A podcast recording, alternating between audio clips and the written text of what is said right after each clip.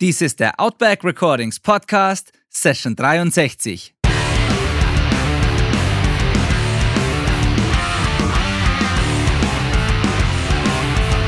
Willkommen zum Outback Recordings Podcast, der Show für die Punkrock- und Hardcore-Community. Inspirierende Menschen, wertvolle Einblicke und spannende Stories präsentiert von eurem Host Benedikt Hein. Hallo und herzlich willkommen zum Outback Recordings Podcast. Ich bin Benedikt, dein Host. Und mein heutiger Gast ist Johannes König von Blaufuchs.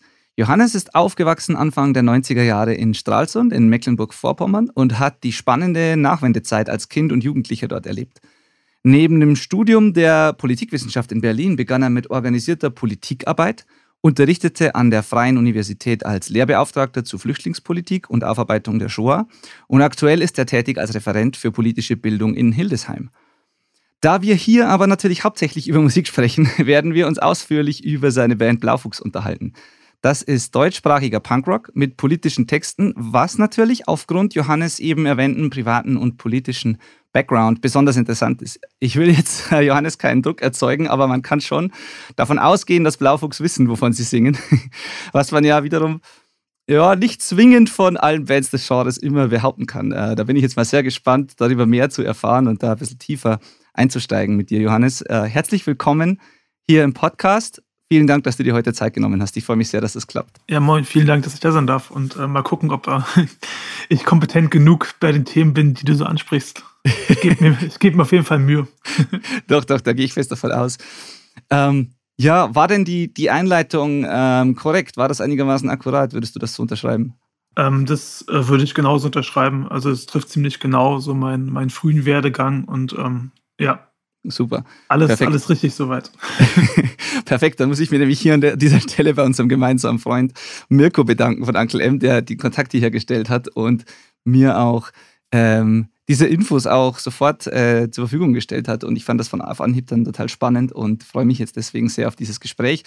Ähm, was ich am Anfang gleich mal, wo ich einsteigen möchte, ist gleich ganz der Anfang, nämlich ähm, wenn, wenn, wenn es heißt, du hast äh, Anfang der 90er in Mecklenburg-Vorpommern diese Nachwendezeit ähm, dort erlebt, hat das denn, inwiefern hat dich das geprägt oder inwiefern ähm, ist das relevant auch für deinen späteren Werdegang? Weil ich glaube, das können sich viele, mich eingeschlossen, ähm, nicht wirklich vorstellen, wenn man hier aufgewachsen ist oder wenn man vielleicht zu einem späteren Zeitpunkt aufgewachsen ist.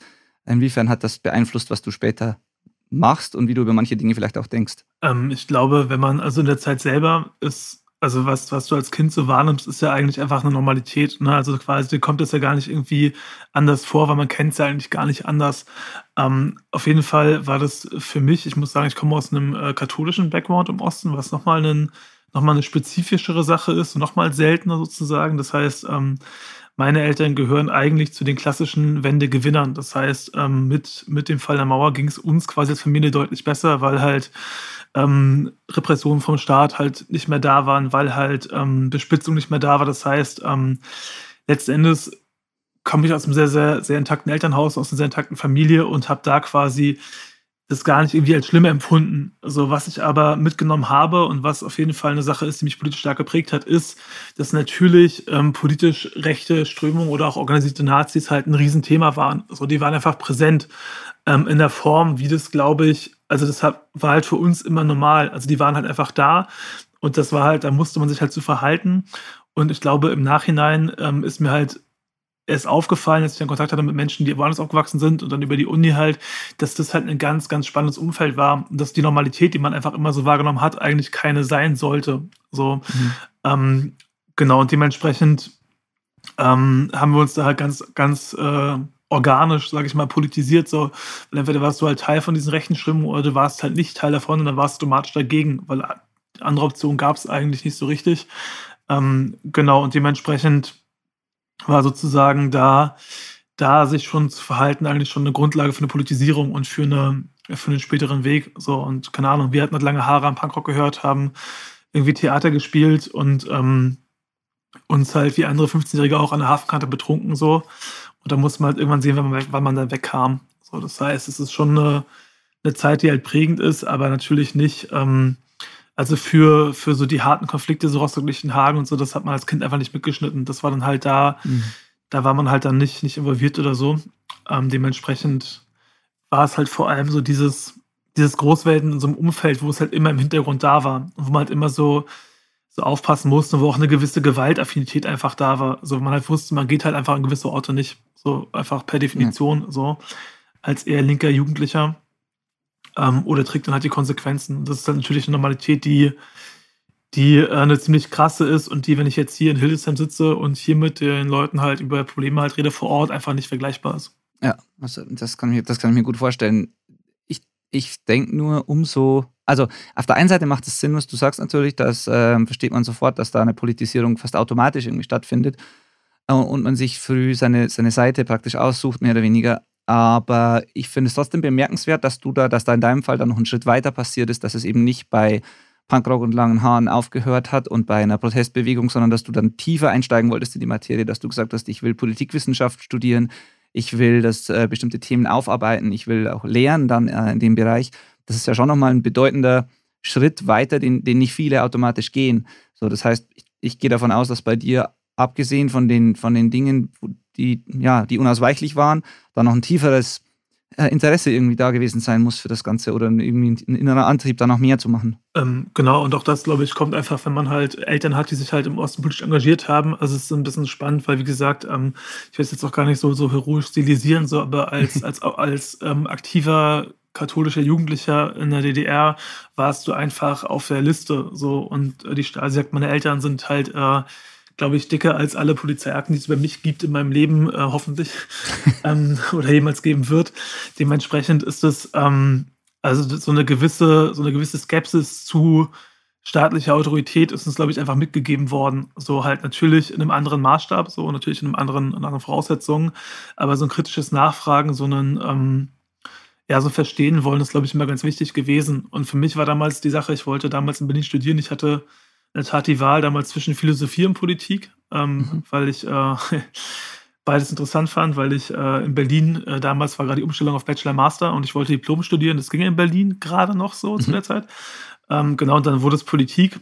Und ich muss halt sagen, ich bin da relativ, noch relativ naiv rangegangen ähm, und wurde quasi da im Institut erst, also diesen, diesen extremen Politisierungsschritt, weil wie gesagt, ne, in der Jugend ist ja ganz oft ähm, ist halt Politik, mit welchen Leuten du rumhängst und es ist nicht unbedingt ein reflektierter Prozess in irgendeiner Form. So. Und auch wenn das heute vielleicht anders ist bei vielen Jugendlichen, die sich mit krassen Themen beschäftigen, auch in ihrer Jugend schon, war das für uns einfach nicht, also so Geschlechterthemen, so Männlichkeitsthemen, so waren damals einfach überhaupt nicht Teil unseres, unseres Alltages so. Und ähm, genau als ich in Berlin angefangen habe, äh, am Otto-Institut zu studieren, sind wir, ich glaube, innerhalb der ich glaube, es war sechs, sieben Wochen nach meinem Semesterstart, waren wir in Heiligendamm auf einem Protestcamp und da waren dann so 300 Leute vom Institut in den Zelten auf dem Camp und es war halt so, okay, da war halt klar, ähm, die einen studieren Verwaltung und die anderen studieren halt möglichst unbequem zu sein, so und dann äh, habe ich mich da halt wohlgefühlt und äh, genau, das war dann halt so die, die, äh, die zweite Prägung, die dann reinkam, so. Und ähm, genau, sehr viele Leute, also ich habe da mit vielen Leuten studiert, die heute wahnsinnig äh, aktiv auch sind in ihren spezifischen Feldern, so. Ähm, Genau, die ähm, auch krass beeindruckende Sachen machen. Ähm, dementsprechend, ähm, ja, so eine gewisse, man hat sich halt wie so eine Protestelite gefühlt, so ein bisschen. Und es war natürlich auch ein sehr soziales Umfeld und so. Genau, aber da kam das dann, glaube ich, her, dass sozusagen diese, diese Verknüpfung halt, ne, mit aus dem Background zu kommen und sich dann immer wiederzufinden und dann halt zu merken, okay, es gibt auch noch mehr Leute, die stellen die, mhm. die spannenden Fragen. Genau. Und ähm, Cool. Dann bin ich ja noch ein bisschen hängen geblieben und äh, habe versucht, die, die, die, die, zu beantworten. Aber wie gesagt, äh, die meisten Fragen stellen sich heute ja immer noch. Also wir haben es damals noch nicht gelöst.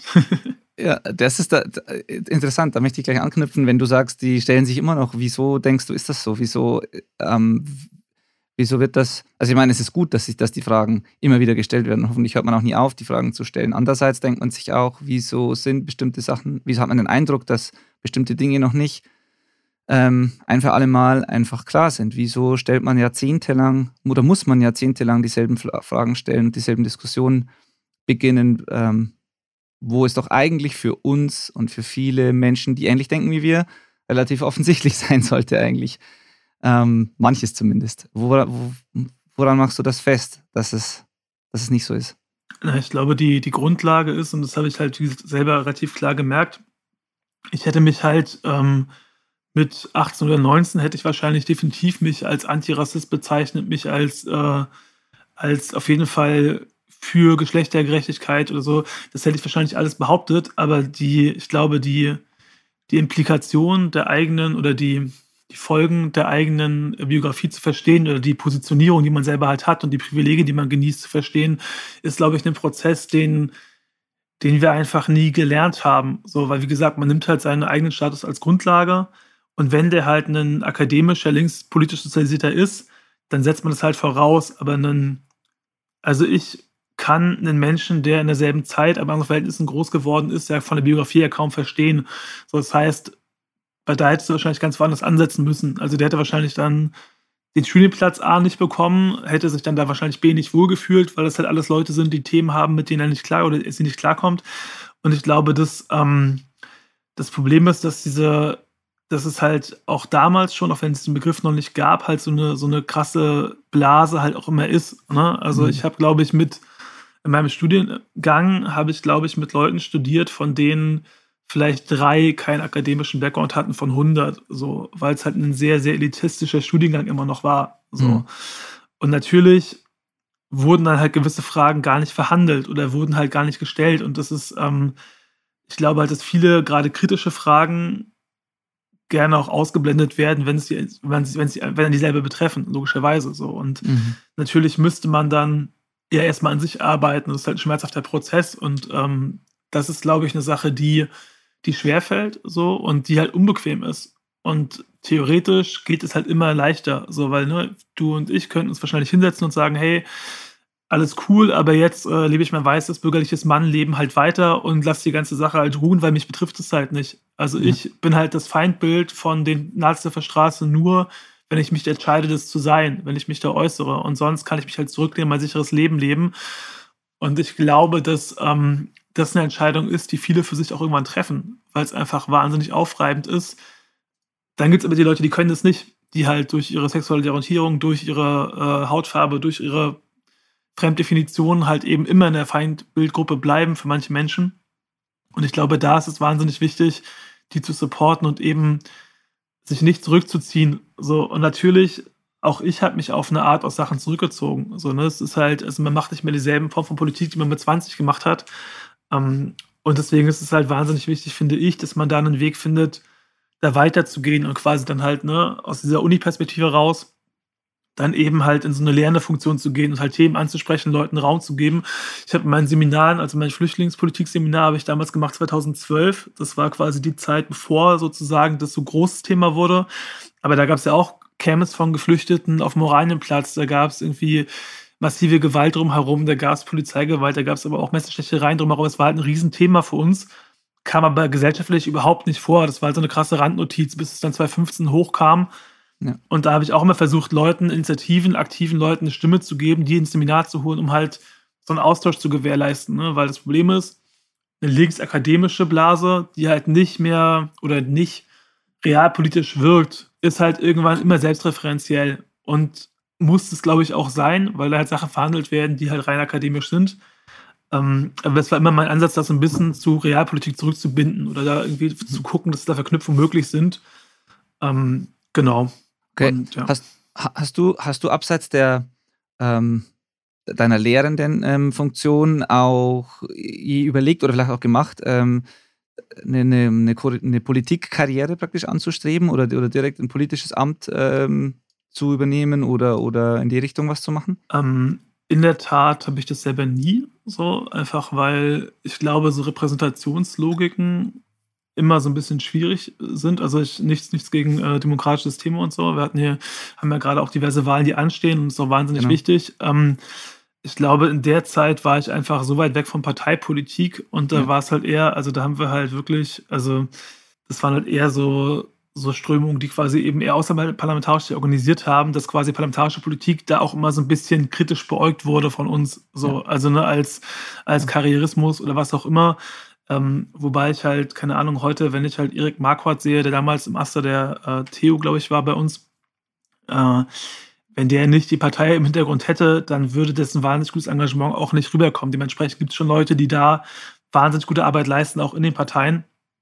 Ähm, genau, das war quasi uns damals nicht cool genug und äh, ja. genau, als das, ich dann. Deswegen äh, frage ich, das, ja. hätte jetzt, hätte, ist nur konsequent äh, äh nach allem, was du vorher gesagt hast. Ähm, aber es hätte ja sein können, Dinge ändern sich ja über die Zeit auch und ähm, deswegen, ja, äh, spannend, interessant. Ähm, letzte Frage zum Background, die mich persönlich mhm. noch interessiert. Und keine Ahnung, ich, äh, ohne dir jetzt zu nahe treten zu wollen, aber was jetzt auch mit der Politik weniger zu tun hat, aber mich würde interessieren, hast du, hat sich dieser katholische Background, dieser Kirchen-Background bis heute bei dir gehalten? Also bist du, ähm, bedeutet dir das nach wie vor was? Ist das, hat sich das nicht geändert oder hast du dich davon irgendwann losgelöst? Wie sieht, wie, wie sieht das aus? Ähm, ich arbeite in der Tat noch für einen katholischen Träger. Also meine, ich arbeite bei dem Jugendverband, mhm. der quasi, also meine Vorgesetzten sind gewählte Ehrenamtliche, die so Anfang 20 sind und die mir quasi Anweisungen geben. Ähm, und das ist quasi ein Teil meiner Zivilisation, der für mich insofern immer noch wichtig ist, als dass ähm, da eine gesellschaftliche Kraft hintersteht oder quasi ein, ein Hebel ist, den man halt mhm. hat, der finde ich, zu stark ist, um ihn nicht zu nutzen. So, also zu sagen, ähm, ich arbeite halt nicht mit katholischen Jugendlichen, weil die katholisch sind, sondern ich arbeite mit diesen Jugendlichen, weil die politisch sind und weil die quasi ja. ähm, selber auch eine Agenda verfolgen und die ist halt wahnsinnig fortschrittlich und es ist halt auch eher kirchenkritisch und ich, für mich ist es auch dieses Ding, dieses ähm, widerständische Politik ist für mich halt auch ein Privileg in dem Punkt, weil ich halt sagen kann, ich bin halt Teil dieses Systems und auch wenn ich viele Sachen ablehne, für die in der katholischen Kirche, die halt damit verbunden werden, für die die auch steht teilweise, ist es trotzdem so, ähm, dass unsere Jugendlichen halt intern Kritik üben können. So, ne? Und das ist, äh, wir haben da sehr, sehr viele Leute, die sich da sehr, sehr stark einsetzen. Und ich glaube, es muss auf allen gesellschaftlichen Systemen muss halt versucht werden, Veränderungen anzustoßen und eine pure, also so eine eine komfortable Ablehnung zu sagen, ja, was die Kirche macht, ist Mist und ich bin raus, ist total okay, verstehe ich auch. Aber das ist auch eine gesellschaftliche Struktur, die quasi, wo halt eine Kultur sich ändern kann und muss. So. Und wenn quasi alle Liberalen oder alle Linken dann rausgehen, dann bleiben halt nur die Hardliner übrig und äh, verwalten eine ganze Menge Ressourcen und äh, setzen die nicht unbedingt zum Besseren ein. Genau dementsprechend ist das ähm, für mich selber, also persönlich, nicht mehr das Riesenthema, aber arbeitsmäßig schon. Also, ähm, genau. Ja. Ist, glaube ich, auch szenemäßig immer schwierig. Ich fand es wahnsinnig spannend. Ich habe darüber neulich mit einem Freund geredet. Ich habe mit einem Kumpel studiert aus München zusammen, der so aus der Ecke von München kam, für den das überhaupt nicht verständlich war. Also, weil für okay. den war alles, was katholisch war, der Feind per se. Ähm, und er war der einzige Linksparteiwähler in seinem Dorf während ich bei mir zu Hause niemals die Linkspartei gewählt hätte, weil das halt alles super autoritäre alte SED-Leute waren, ja. die nichts mit meinem Verständnis von Linkssein zu tun gehabt haben. So, das ist halt äh, super spannend, wie Leute aus so verschiedenen Standpunkten dann sich treffen, eigentlich dasselbe wollen, aber halt ein Verständnis entwickeln müssen. So und genau, das ist so ein bisschen da, wie das da aussieht an der Seite. Total. Äh, genau aus dem Grund, genau aus dem Grund frage ich, weil äh, da, da, da habe ich eben die komplett andere Perspektive hier im Vergleich zu so wo du aufgewachsen bist. Eben mhm. auch hier habe ich oft, haben wir, ähm, Freunde von mir mit, mit anderen, öfter auch die Diskussion gerade über, über die Linkspartei und auch über die Kirche, äh, weil dieser, ja, alles, was du gerade gesagt hast, dieses, dass die, die Linkspartei wird hier anders gesehen als, als im Osten, denke ich jetzt mal. Und ähm, wir hier in diesem extrem konservativen katholischen Teil Deutschlands hier in Niederbayern, wo, wo wir aufwachsen, ist es für uns fast automatisch damit verbunden gewesen, als wir sozialisiert wurden und die und Punkrock und dies, ähm, das Rebellische und die ganze Szene und alles für uns entdeckt haben, war das für uns automatisch Teil davon, dass, dass, dass die Kirche zum Feindbild wurde, ohne dass wir, da, da gab es gar keine Option, so, mhm. weil, weil, weil jeder hier erzkatholisch war, so, gefühlt. Und wenn du gegen irgendwas, gegen den Status quo, gegen ähm, dass wir die Leute hier sind, wenn du dagegen rebellierend hast, wenn du gegen dieses Kleingeistige und ähm, diese Intoleranz, die hier auch vorherrscht, oft, ähm, wenn du dagegen rebelliert hast, warst du irgendwie auch automatisch gegen, gegen diese katholische Tradition und alles, was damit zusammenhängt. Deswegen, genau deswegen frage ich, weil ich mir dachte, dass es aus deiner Sicht komplett anders wahrscheinlich sein würde. Und äh, ich jetzt eben kein Freund von so einseitiger, von so einseitiger Betrachtung bin. Deswegen danke für das, äh, diese reflektierte Antwort. Ähm, ja, spannend. Ich, ich keine Ahnung, ich habe da selber, ich weiß ehrlich gesagt, deswegen frage ich es auch aus persönlichem Interesse, weil ich da selber wenig ähm, klare Antworten noch drauf habe, wie ich damit umgehe. Auch zum Beispiel, ich habe vorher, bevor wir losgelegt haben, hier aufzunehmen, kurz erzählt, dass ich Kinder habe. Ähm, so dieses Thema allein lässt man die Kinder taufen oder nicht taufen beispielsweise, weil ähm, für mich persönlich wäre da ein klares Nein gestanden zuerst. Als wir dann aber diskutiert haben mit meiner Frau, mit der Familie, mit dem ganzen Umfeld hier, mit Kindergarten, Schule und so weiter, alles, was damit zusammenhängt, gab es dann plötzlich doch so eine Pro- und Kontraliste und die Antwort war nicht mehr ganz so leicht wie am Anfang. Ähm, und ich keine Ahnung, es ist so ein bisschen kompliziertes Thema für mich persönlich und deswegen interessiert mich das immer.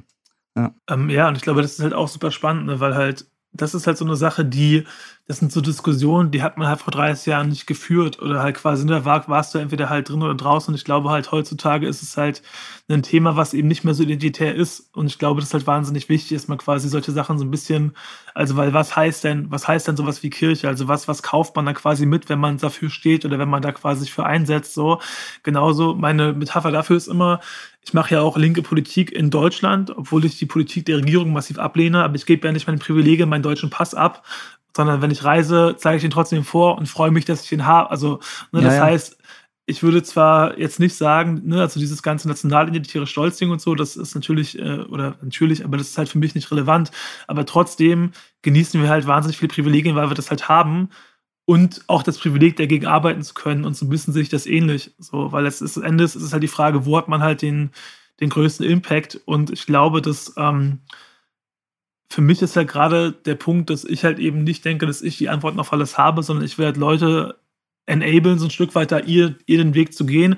Und das geht halt in der Jugendverbandsstruktur eigentlich am besten. So, weil wie gesagt, wenn meine Vorstände mir morgen auf unserer Klausur sagen, wir behandeln jenes und jenes Thema das nächste Jahr, dann mache ich das. So, das heißt, ich, hab, ich bin weisungsgebunden von Leuten, die halt 10, 15 Jahre jünger sind als ich.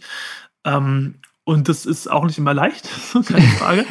ähm, aber das ist halt, glaube ich, wie, wie halt Fortschritt passiert, weil gar, zu oft wird halt gesagt, ja, das Thema der Jugend ist das und jenes und man muss es so und so angehen. Und ähm, ich merke, dass jetzt hier gerade in Wahlkämpfen wird dann versucht, auf die Jugend zuzugehen und ähm, dann sollen die halt sagen, was sie wollen. Aber das Problem ist halt, dass eine, ein Alter, wie wir beide gerade feststellen, ist halt überhaupt nicht die entscheidende Frage.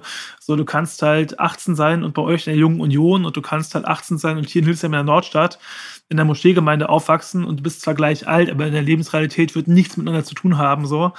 Ähm, und deswegen ist dieses Generation-Ding eine Sache, die mich so ein bisschen, ja, also das ist, äh, ist so ein bisschen spannend, wo das halt herkommt, warum das so groß ist, aber da muss man, glaube ich, ran. da muss man definitiv ran, ja. Äh, jetzt ist schon ein paar Mal das Stichwort Wahlen gefallen. Ihr bringt ja ähm, am 3. September, also ich glaube, wenn der Podcast erscheint, ist der 3. September schon rum, aber äh, jetzt sind wir gerade drei Tage davor. Bringt ihr mit Blaufuchs eine Single raus, die da heißt Keine Angst. Und da, das hat ja unter anderem äh, schon auch einen Grund, dass das so getimed ist und kurz vor der Wahl auch kommt, diese Nummer. Äh, wovor sollen wir oder soll jemand denn keine Angst haben? Und worum geht es in dieser mhm. Single genau? Also die Single selber ist ein bisschen der Versuch, also wir wollten jetzt keine Hymne schreiben, aber es war halt so ein bisschen so dieses, ähm, wir haben halt über die letzten Jahre, bevor Corona war, einen Haufen Bands und Leute kennengelernt. Wir waren unterwegs, haben auf Demos gespielt, auf irgendwelchen Lastern. Wir haben mit Leuten gesprochen vor Ort, die mit so 30, 40 Menschen in irgendeiner Kleinstadt versuchen, sich, äh, sich zu engagieren, sich zu wehren. Und ähm, diese Politik, die auf der Straße passiert, so dieses sich Leuten, also sich, sich gerade Nazis entgegenzustellen, sich eine AfD entgegenzustellen, ist halt wahnsinnig wichtig. Und die Idee war quasi, ähm, für mich war in der Tat so ZSK super prägend, als ich in dem Alter war. Und die Idee war zu sagen, naja, wenn du heute 15 bist, dann hörst du halt vielleicht nicht die Songs von vor 15 Jahren so. Und wir wollten quasi heute einen Song raushauen, der genau dieses Gefühl, dieses zusammen draußen aktiv sein, ähm, der das irgendwie auf den Punkt bringt, so aus unserer Perspektive. Und äh, genau das war so ein bisschen die Idee. Also, weil natürlich ähm, machen wir uns nichts vor, äh, die Leute, die heute in der AfD sind, waren früher größtenteils mit ihren Meinungen auch in der CDU sehr willkommen, sind es heute nicht mehr. Aber diese Leute gab es ja immer. Also es gab ja mhm. immer so, ein, so einen Prozentsatz von 10 bis 20 Prozent in Deutschland, die irgendwie äh, sehr, sehr weit rechts äh, außen stehen, standen und sich fühlen. Und ähm, ich habe erlebt, wie äh, zum Beispiel in Dresden, wo ja immer Riesen-Nazi-Aufmärsche waren am, äh, am Jahrestag äh, der, der, Luftangriffe, wie es geschafft wurde, mit einem breiten zivilgesellschaftlichen Bündnis das halt quasi den zu nehmen. So, das war eben nicht eine reine äh, coole Antifa-Aktion, wo quasi gesagt wurde, ja, okay, wir, wir smashen diesen Nazi-Aufmarsch, sondern das war quasi eine Großaktion von sehr vielen Playern, die gesagt haben, das ist unser kleinster gemeinsamer Nenner. Auch Kirchen, auch Gewerkschaften, die gesagt haben, okay, das, das darf halt so nicht passieren und dagegen müssen wir was machen. Und ich glaube, das ist wahnsinnig wichtig, so eine Gemeinschaftlichkeit und so eine Brandmauer aufzubauen. Ähm, die jetzt bei Wahlen natürlich immer wieder so ein bisschen von manchen Leuten torpediert wird, die dann doch wieder gerne ein bisschen sich dahin orientieren wollen. Ähm, aber das ist sozusagen das, wo der Song halt herkommt. Also die Text habe ich aber auch schon vor einer Weile geschrieben, ähm, ist aber, glaube ich, auch so gehalten, dass es ähm, relativ, ähm, relativ zeitlos eigentlich ist, weil ich glaube, dass das halt eine Sache ist, die schön wäre es, wenn die bald nicht mehr nötig sein würde, aber ich glaube, das ist halt ein Problem, was uns halt immer so ein bisschen begleiten wird, auch in den nächsten Jahren. Und ähm, da Leuten so ein bisschen Kraft zu geben, so ein bisschen Mut zu geben und halt einen Song zu geben, wo sie sich wiederfinden können, war bei dem Song der Gedanke. Und gerade dieses gemeinsame Ding, das haben wir halt erlebt, mit, wie gesagt, mit anderen Bands, mit äh, dem Protestsounds-Bündnis von Hamburg auf Nazis. Und darüber haben wir halt auch 100 Kilohertz und Rodi kennengelernt und den dann gefragt, ob er auf dem Song drauf sein würde. Und dann hat er sofort zugesagt. Und Yoshi zu fragen, war halt einfach wirklich so eine Sache. Das ist halt, also der erste Song, den ich auf der Gitarre spielen konnte, war ein ZSK-Song. So, und als es so 15, 16 war, um so ist mal einzuordnen. Und dann äh, schreibst du halt eine Nachricht und fragst halt, ob es sich das vorstellen könnte. Zumal es ja auch ein ZSK-Song gibt, der keine Angst heißt, der ein bisschen älter mhm. ist. Ähm, und so schließt sich da für mich ganz viel, weil ähm, der Song Keine Angst von ZSK ist halt für mich so ein Song, den ich mit meinen frühen Demos verbinde. So, und der da, also das ist halt genau dieses Setting. Ähm, und im Idealfall, also das haben wir ja nicht in der Hand so, aber wenn unser Song sowas für Jugendliche ist, die halt jetzt es erleben, dann hat es geklappt. So. Und äh, wenn die lieber ZSK hören, ist auch vollkommen okay. So, das äh, sind, wir auch, sind wir auch fein mit, so keine Frage. naja, oder, oder halt eben beides. Oder beides, ja, das geht auch. Genau.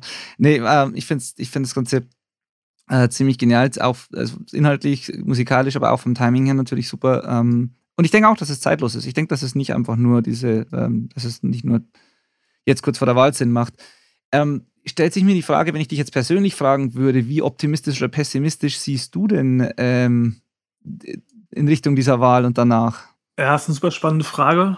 Ähm, wir haben ja, wir haben hier in Niedersachsen haben wir gerade kommunale Wahlen bei uns, was in, ähm, auch ziemlich, ziemlich spannend ist, weil wenn man, ich bin mittlerweile jetzt seit fast acht Jahren in Hildesheim, was ganz schön lang ist. Ähm, und wenn man so politisch aktiv ist, so in gewissen Kreisen unterwegs ist, dann kennt man die meisten Kandidaten vor Ort. Also die für Landratsämter und so Kreistagsämter kandidieren, ähm, die kennt man dann und äh, hat da ein ganz gutes Gefühl dafür, was auf Bundesebene passiert. Ich meine, wenn man diverse Optionen, was passieren könnte, so. Die Frage ist, ähm, was ändert sich an den großen Linien? So, und ich glaube, dass wir, also letzten Endes muss man sich nichts vormachen, mit SPD, Grünen und CDU hast du halt drei Parteien, die natürlich sich im Detail unterscheiden und auch was Klimathemen angeht und so, da ist äh, keine Frage, wer da ein bisschen weiter vor dem Rest ist. Äh, letzten Endes sind es aber alles Parteien mit einem gewissen bürgerlichen Hintergrund, so ganz, ganz klar. Das heißt, ähm, radikale Veränderungen wird es da nicht geben, wenn man sich anguckt, wo die Grünen regieren da wird ja der BMW auch noch als Dienstwagen genommen oder der Mercedes. Ja. Also es ist ja nicht so, dass dann quasi plötzlich der Ökokommunismus kommt, vor dem die Rechten dann warnen. Äh, wenn es so einfach wäre, dann äh, hätten die wahrscheinlich auch mehr Wählerinnen und Wähler, weil äh, äh man dann wüsste, was man kriegt. Ähm, dementsprechend ist, ich finde diese Zuspitzung, die gerade passieren, so spannend zu sagen, so man hat halt den krassen Linksrutsch, wenn irgendwie eine SPD-Regierung kommt, so ähm, also, wer sich an die Schröder-Zeit erinnert, der weiß, dass eine SPD-Regierung kein, kein krasser Linksrutsch bedeutet. So, das ist, also, ja, also, was heißt, ich, ich, ich verbinde, glaube ich, keine große Hoffnung mit, mit Bundestagswahlen, mhm. einfach äh, traditionell aus so dem, dem eher skeptischen Hintergrund so. Ähm, natürlich wäre es halt schön, wenn ähm, solche Gruselgestalten wie Friedrich Merz oder so nicht in der Regierung beteiligt sind. So, das ist immer so was Ding, man vergisst halt, äh, auch wenn man so ein, so ein lustiger, netter, äh, älterer Herr aus NRW da kommt, dass in der CDU auch ein ganzen Haufen Leute sind. Ähm, ich glaube, das hat man durch die Merkel-Jahre auch vergessen, weil Angela Merkel ist ja im Stralsunder Wahlkreis auch immer gewählt worden. So, das ist halt, also quasi zu meiner ersten Bundestagswahl ähm, war die Frage, wählt man Angela Merkel direkt sozusagen ins Parlament? Das, äh, das verschleiert, glaube ich, unglaublich viel. Und ähm, ich glaube, man vergisst ganz gerne, man blendet gerne aus, was für Leute in der CDU unterwegs sind und ähm, dass die vielleicht nicht unbedingt die richtigen sind, um eine diverse Gesellschaft voranzubringen. So. Ähm, dementsprechend, ähm, ja, andererseits machen wir uns nichts vor, der Apparat dahinter bleibt derselbe. Also du hast halt, du hast eine Verwaltung, die halt weitergeht so und radikale Veränderungen, also das ist vielleicht dann der Pessimismus so, also wenn man wirklich radikale Veränderungen will, was Klimapolitik angeht, etc., dann reicht es halt nicht, sich darauf zu verlassen. Also ich meine, das merkt, also das, das fand ich da faszinierend, weil ähm, meine Arbeit ich, es halt, heißt es ganz oft so, ja, die politikverdrossenen Jugendlichen und so. Ich glaube nicht, dass Jugendliche politikverdrossen sind. Die finden sich halt einfach in den Angeboten nicht wieder. So, ne? Da hast du halt Jugendliche gehen auf die Straße und sagen, ja, hier, ihr macht gerade unser Planeten kaputt. Und dann sagen die, äh, sagt die Politik, ja, ja, ihr, ihr verlässt die Schulpflicht. So. Und so. Also da merkt man ja, wie entkoppelt halt die Menschen halt sind. Aber natürlich interessiert mich auch ein 15-Jähriger bei der Bundestagswahl nicht, weil er darf eh nicht wählen. So, das heißt, um die müssen wir uns erstmal nicht kümmern als Partei. Und ich glaube, das wird langfristig, ähm, also ich meine, du hast selber Kinder, meine Geschwister haben jetzt auch einen Haufen. Ich habe, glaube ich, jetzt mittlerweile fünf Nichten so. ähm, wenn du die, ja, wenn man sich die Klimaprognosen anguckt, was so in 50, 60 Jahren passiert, so, dann ist das für uns, also dann sind wir eh alt, unsere Tattoos hässlich und äh, wir haben es halt hinter uns. Aber wenn ich heute sechs wäre und das überblicken könnte, hätte ich wahrscheinlich richtig, richtig panische Angst. So, ähm, ja, ja, wahrscheinlich. Tatsächlich, also, ja. ja. Ja. Ja, das mal so steht, aber tatsächlich. Ja, interessant, interessante Vorstellung, aber ja. Ähm, du hast es gerade erwähnt, dass äh, dieses äh, Protest Sounds, äh, Protest Sounds Netzwerk mhm. von Kein Bock auf Nazis, ähm, da bist du aktiv und dein, mit deiner Frau auch zusammen, glaube ich. Äh, und ihr als Band natürlich auch. Mhm. Äh, ich versuche jetzt wieder die, die Brücke ein bisschen zu schlagen, auch zur Musik zurück, wobei das hm. alles irgendwie ein bisschen zusammengehört hier ähm, und auch wichtig ist, dass es zusammengehört. Äh, was macht ihr als Band dort genau und was machst, was machst du? Ähm, du hast gesagt, du machst Radio zum Beispiel, du und deine Frau zusammen.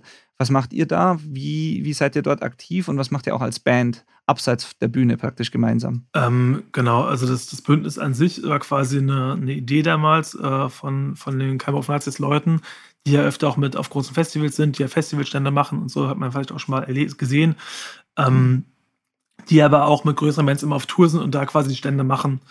Und die Idee war quasi zu sagen, okay, du hast halt diese großen Bands, die halt aktiv sind, aber du hast halt auch kleinere Bands, die als Multiplikator halt dienen können und die sozusagen da so ein bisschen halt auch das Material rausbringen und halt Spenden sammeln etc. Also quasi so sozusagen das, was die größeren Bands machen im kleineren Format.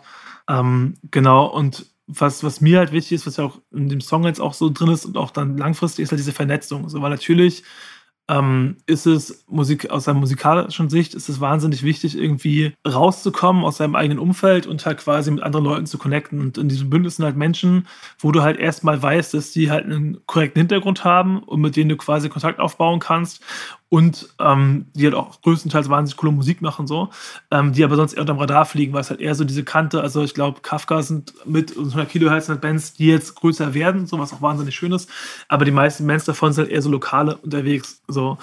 Und ähm, genau da geht es halt uns darum, da zu vernetzen, die halt so ein bisschen auch größer zu machen. Deswegen spielen wir unsere Sendung auch immer Songs, die halt quasi da neu rauskommen, weil es halt Veröffentlichungen sind. Ich meine, unsere Single, die jetzt äh, schon eine Weile draußen ist, haben wahrscheinlich äh, oder hoffentlich ein paar mehr Leute gehört. Das war aber auch wahnsinnig viel Arbeit. So, und ich weiß halt, dass viele Bands das nicht investieren können. So an Zeit, an, an Nerven, das in so eine Veröffentlichung zu stecken. Wenn ich dir sage, wie lange ich an dieser Single oder an dem ganzen Prozess gearbeitet habe, dann äh, wirst du es wahrscheinlich nicht glauben. weil das wirklich äh, grotesk lange ist mittlerweile. Aber ähm, das ist halt, also da, da ist mir halt wichtig, da eine, Plattform zu geben und ähm, genau, das ging halt los. Ähm, das ist meine Frau, die ist hier beim lokalen Radio halt beschäftigt und die hat halt als eine Demo in Hildesheim war quasi eine Playlist gebaut aus diesen Bands.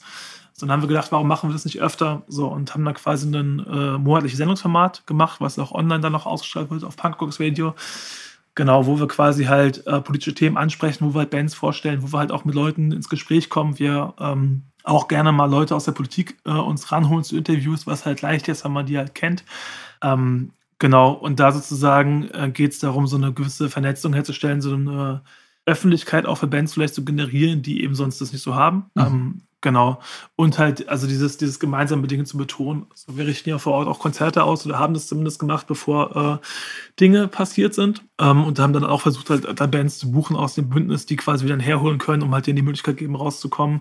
Ähm, genau, weil ich glaube, dass ähm, was gesellschaftliche Vernetzung angeht, ist das eine und in der Musik ist es genauso, so, weil wenn ich irgendwo in eine Stadt fahre, wo ich keinen Menschen kenne und vor 50 Leuten spiele, ist es zwar schön so, aber keine Ahnung, wenn wir jetzt nach Leipzig fahren zum äh, Konzert von der Kilohertz, um die zu besuchen, so dann schlafen wir bei Freunden in Leipzig so und besuchen nicht irgendeine neutrale Band so und ich glaube, das ist halt eine Stärke die so ein Bündnis halt, die das, die das Bündnis zumindest ausmachen kann.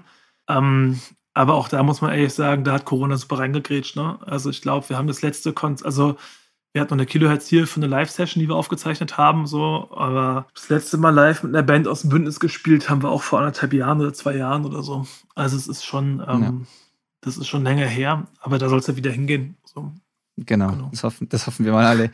ja. ähm, wenn, wenn ihr übrigens mehr darüber äh, erfahren wollt, wollt über dieses Bündnis, über Kein Bock auf Nazis, über diese ganze Kampagne, dann kann ich euch Episode 58 mit Yoshi ans Herz legen von ZSK, der eben auch bei, auf der Blaufuchs-Single ähm, mit drauf ist, mit dabei ist, einen Teil dazu beigesteuert hat. Da, da haben wir uns darüber auch aus, ausführlich unterhalten, weil ZSK ähm, diese Kampagne, dieses Kein Bock auf Nazi-Bündnis äh, ja ins Leben gerufen haben. Und ähm, genau, der hat dazu äh, noch, noch weitere Dinge erzählt und die eine oder andere spannende Geschichte auf Lager.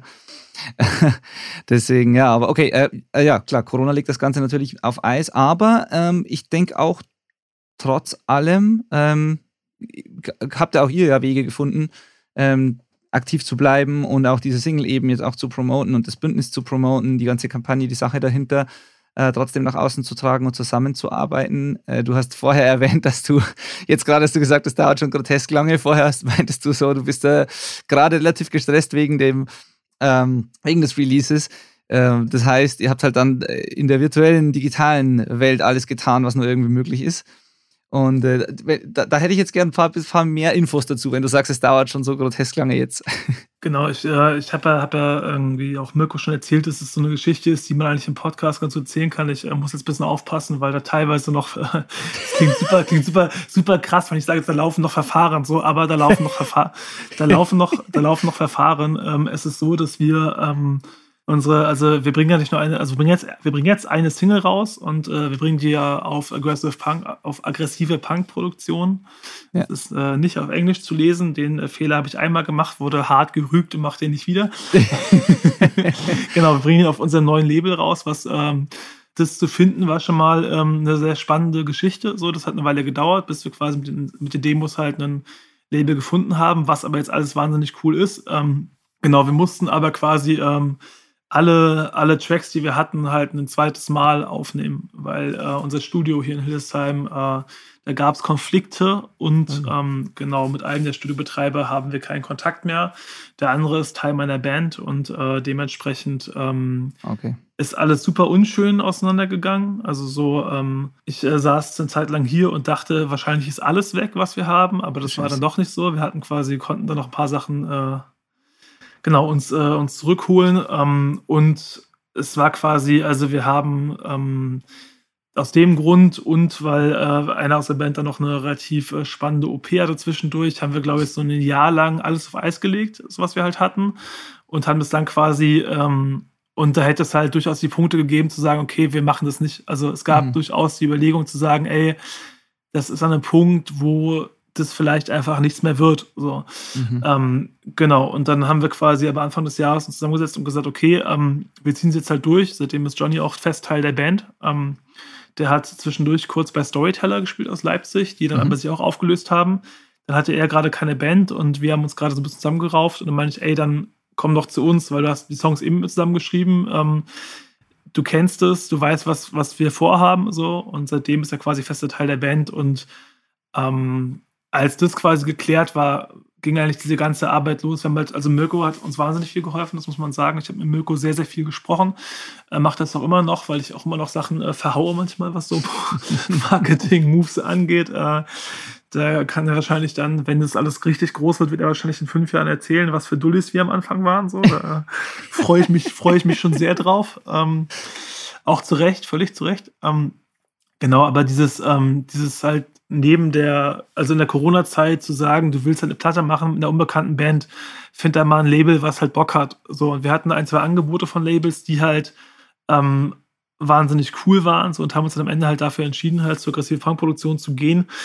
Ähm, und das ist äh, natürlich, das ist wahnsinnig viel Arbeit jetzt ab. Und natürlich ist jetzt aber auch der, ich sag mal, der Druck ist auch ein anderer. Ne? Wenn wir das alles DIY gemacht hätten und gesagt hätten, mhm. okay, wir gucken mal, was rauskommt, so, dann plötzlich äh, erwarten halt Leute was von uns. So, also wir natürlich auch immer, keine Frage. aber du willst ja quasi auch nicht die Platte auf dem Label sein, die am schlechtesten läuft oder die gar nicht funktioniert oder halt die Band sein, wo alle sagen, ey, warum habt ihr die, die Typen gesigned, so, weil das ist doch Mist. So, das ist ja, ne, du stehst halt schon plötzlich in einem anderen, in einem anderen Schaufenster, so. Und natürlich will man da als Band immer hin. Aber ich muss ganz ehrlich sagen, jetzt, wo das passiert ist, merkt man auch mal, was das halt heißt. Ne? Weil, wie gesagt, nicht nur, dass Leute wie du mit uns halt reden wollen, man muss auch ähm, kriegt auch eine ganz andere kritische Öffentlichkeit plötzlich, die halt äh, man vorher nicht hatte. Ja. Die wir natürlich auch ein bisschen bewusst gesucht haben, keine Frage so. Aber das macht ja was mit einem. Und wie gesagt, so eine Veröffentlichungsgeschichte, wenn halt da mehrere Akteure hinter sind, dann muss man auch mehr kommunizieren. Und äh, das lerne ich gerade noch alles so ein bisschen. ja, macht ihr denn diese, also abgesehen davon, dass man es lernen muss, aber macht ihr denn diese, in Anführungszeichen, ich sage jetzt mal, Business-Teil einer, in, der, in einer, also einer Band oder an, am Arbeiten einer Band, macht dir das, macht dir dieser Teil Spaß?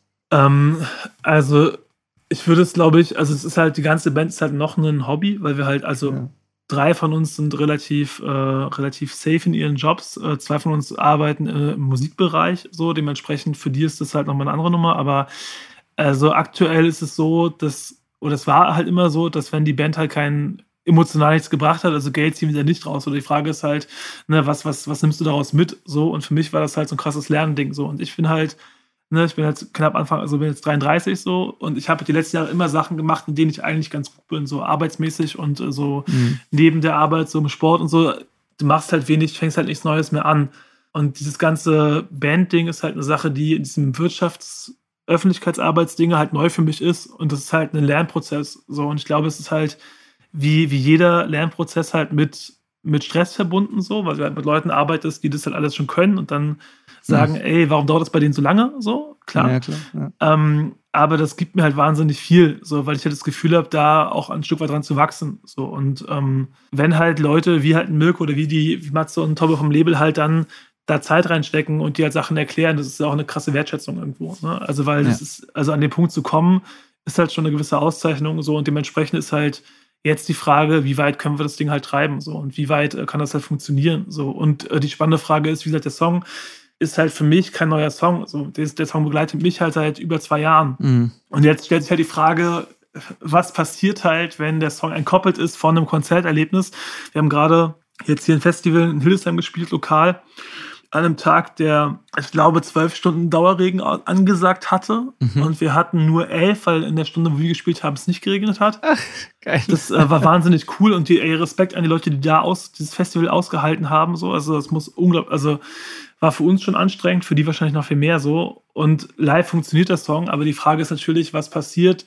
Also funktioniert der Song auch entkoppelt von dem, ne? Also ist das ein Song, den sich Leute anhören, so, wie wird der aufgenommen, so?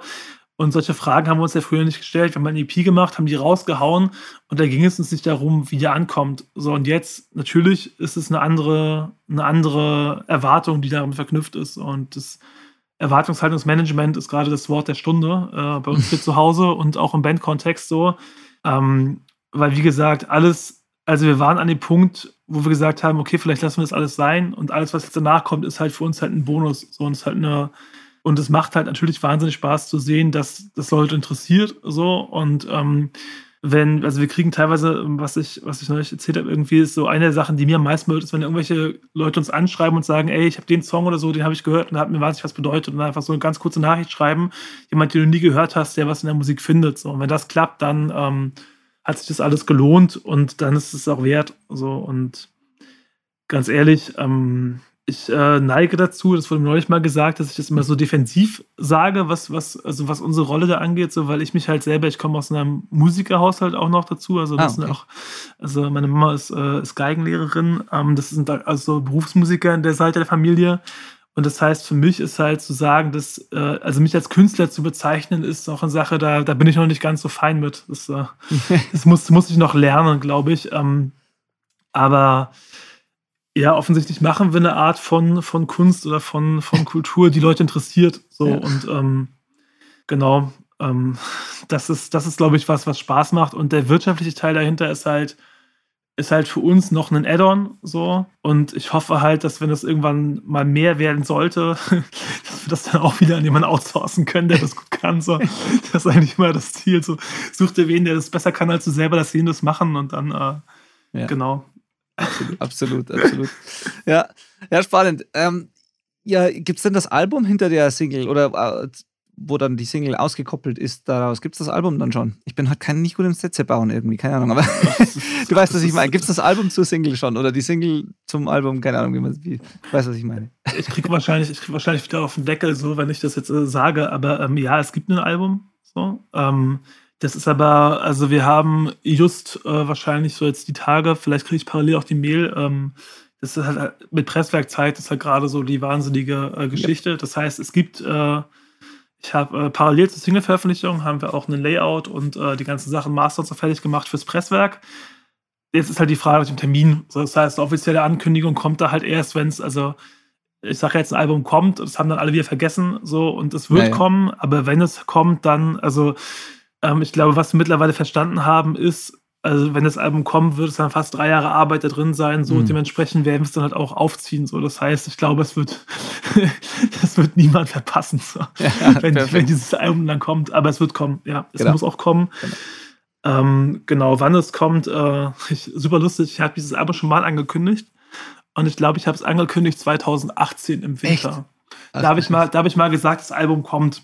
So. Mhm. Und ich wusste da, dass es kommt. Also da wusste ich halt, okay, wir haben die Songs, wir haben einen Plan, so einen groben mhm. damals. Ähm, genau, natürlich ist es nicht mehr das, was es da gewesen wäre, so. Aber dementsprechend, äh, ja, ich äh, kriege manchmal so Nachrichten von Freunden, die gesagt haben: so, ey, du hast jetzt zweimal in Berlin gespielt innerhalb von einem Jahr und gesagt, ja, das Album kommt. Wo ist es denn so? Und ich bin so, ja, ja, ich habe nicht gesagt, wann es kommt, ich genau. habe es kommt. Genau. Dementsprechend, ähm, ja, es ist nicht Chinese Democracy, aber ich glaube, ähm, die Leute, die darauf wirklich warten, die warten schon eine ganze Weile und ähm, für die müssen wir uns etwas Nettes einfallen lassen, wenn es denn soweit ist. Ja. Ja, ich kenne das Elend ja. Äh, zum einen Corona, zum anderen die Presswerk-Wartezeiten. Ähm, für mich ist es auch immer so ein bisschen schwierig teilweise, weil ich gerne Sachen, an denen ich arbeite mit Bands, sau gerne teilen würde und einfach weiß, wie, wie cool das die Sachen sind, die da auf meiner Festplatte liegen. Und ich weiß halt aber auch, dass ich keine Ahnung, erst in einem Jahr jemals darüber sprechen darf oder die irgendwo teilen darf, weil es einfach so lange dauert. Ja, ja. Also, wenn ihr jetzt ins Presswerk schickt, äh, keine Ahnung, wo, wo, ihr pressen lasst, aber in der Regel sind es ja im Moment, keine Ahnung, manchmal sechs Monate, können acht Monate sein, können, also die Wartezeiten sind unfassbar. Und dann wird es ja oft noch, keine Ahnung, dann geht ein halbes Jahr rum und dann, dann kriegst du eine Mail, das verschiebt sich nochmal irgendwie um zwei, drei Monate. Also das kann keiner vorhersehen im Moment, ja. Ne, und das ist halt, und da muss ich halt sagen, also ich bin da ja wirklich völlig naiv rangegangen. Also das ist halt, also auch da wieder, äh, ja, sorry an alle Menschen, die mit mir arbeiten müssen, so, aber ich habe darüber nie nachgedacht. Ich habe halt gedacht, ey, du hast ein Label, die kümmern sich, du gibst ihnen einen Master und die machen die Platte. So, dass Tobbe Matze keine Plattenpresse im Keller haben, hätte ich mir denken können. Und dass die keinen Kumpel nebenan haben, der eine Plattenpresse hat, ist eigentlich auch klar. So. Ja das, dafür bin ich halt lange genug äh, Musikkonsument, um das halt zu wissen.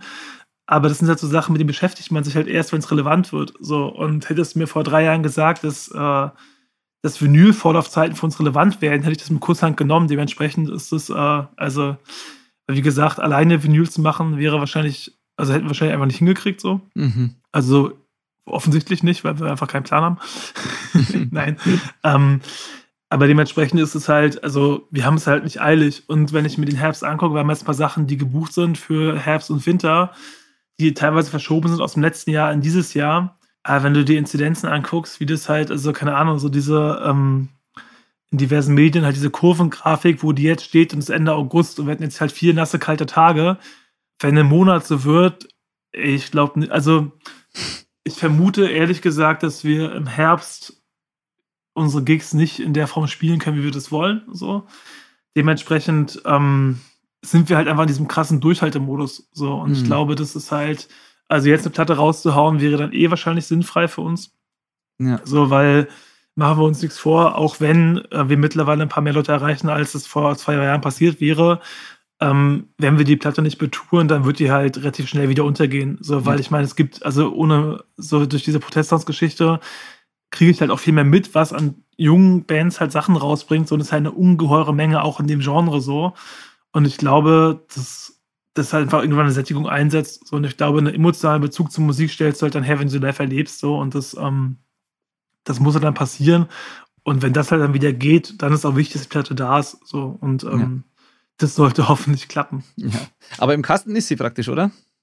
Äh, ja, genau, das Master ja. ist alles fertig, ja. ja, ja. Äh, darf man fragen, wer es letztendlich dann gerettet hat? Also, wo ihr das letztlich fertiggestellt habt, dann, nachdem genau, die Platte das, fast das, verloren war?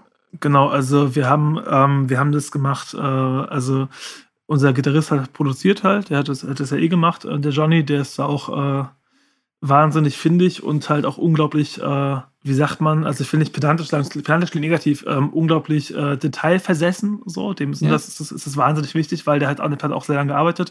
Und wir haben hier in der Region, äh, im Landkreis Peine, ähm, ein Studio. Das ist äh, ein Freund, Bekannter von mir, der halt auch Bands hier aufgenommen hat. Die haben halt gerade ein Studio aufgemacht zu Corona-Beginn. Mhm und ähm, haben dann ein großes SSL-Pult stehen hier in den Nine Tree Studios und so. Und wir sind halt hingegangen und gesagt, okay, kriegen wir das halt gemeinsam hin. Wir mussten dann noch einen Haufen Sachen nachtracken und so. Genau, und da ist es halt passiert, also quasi genau in den Lime Tree Studios jetzt hier quasi fertig gemacht. Ähm, und wie gesagt, also wir haben halt da das Privileg, dass die quasi äh, mit, mit Tom einen Menschen haben, der halt in-house mastert, quasi, der sonst für Time Tools Hannover mastert. So, das heißt, da haben wir quasi dann alles halt finalisieren können. Wir haben da die, äh, die zusätzlichen Sachen getrackt, wir haben da noch ein paar Gang-Vocals nachgetrackt. Wir mussten die ganzen Strings, und ja, wir haben Strings auf der Platte dann. Äh, Streicher, für die, die nicht wissen, was das gemeint ja, ist. Genau, Geigen und, äh, genau, und Geigen, und so. Geigen und sowas äh, mussten wir nochmal nachtracken so. Und ähm, genau, sind aber mit den Jungs halt wahnsinnig verbunden, weil mittlerweile ist es so, ich mache halt relativ viel so Projektgeschichten im Kultur- und Politikbereich. Und wir machen jetzt mit der Band zusammen, oder ich mache zusammen mit, äh, mit Christine, meiner Frau hier, mit denen jetzt ein großes Projekt im Landkreis Peine, im Kultursommer. Das heißt, ähm, das hat wahnsinnig gut gepasst. Und mittlerweile ist es so, dass wir da quasi unser Team halt haben. Ne? Also wir haben quasi jetzt ein Studio hier vor Ort, was halt, oder halbe Stunde weg, aber es ist halt für unsere Verhältnisse ja. wahnsinnig nah vor Ort so, mit einer wahnsinnig guten Ausstattung, mit Leuten, mit denen wir wahnsinnig gut arbeiten. Ähm, unser Songwriting-Team hier funktioniert wahnsinnig gut. Und wir haben halt diesen Hintergrund mit dem Label und halt äh, paar Leuten wie Mirko, die sich halt uns annehmen, manchmal, wenn wir Hilfe brauchen.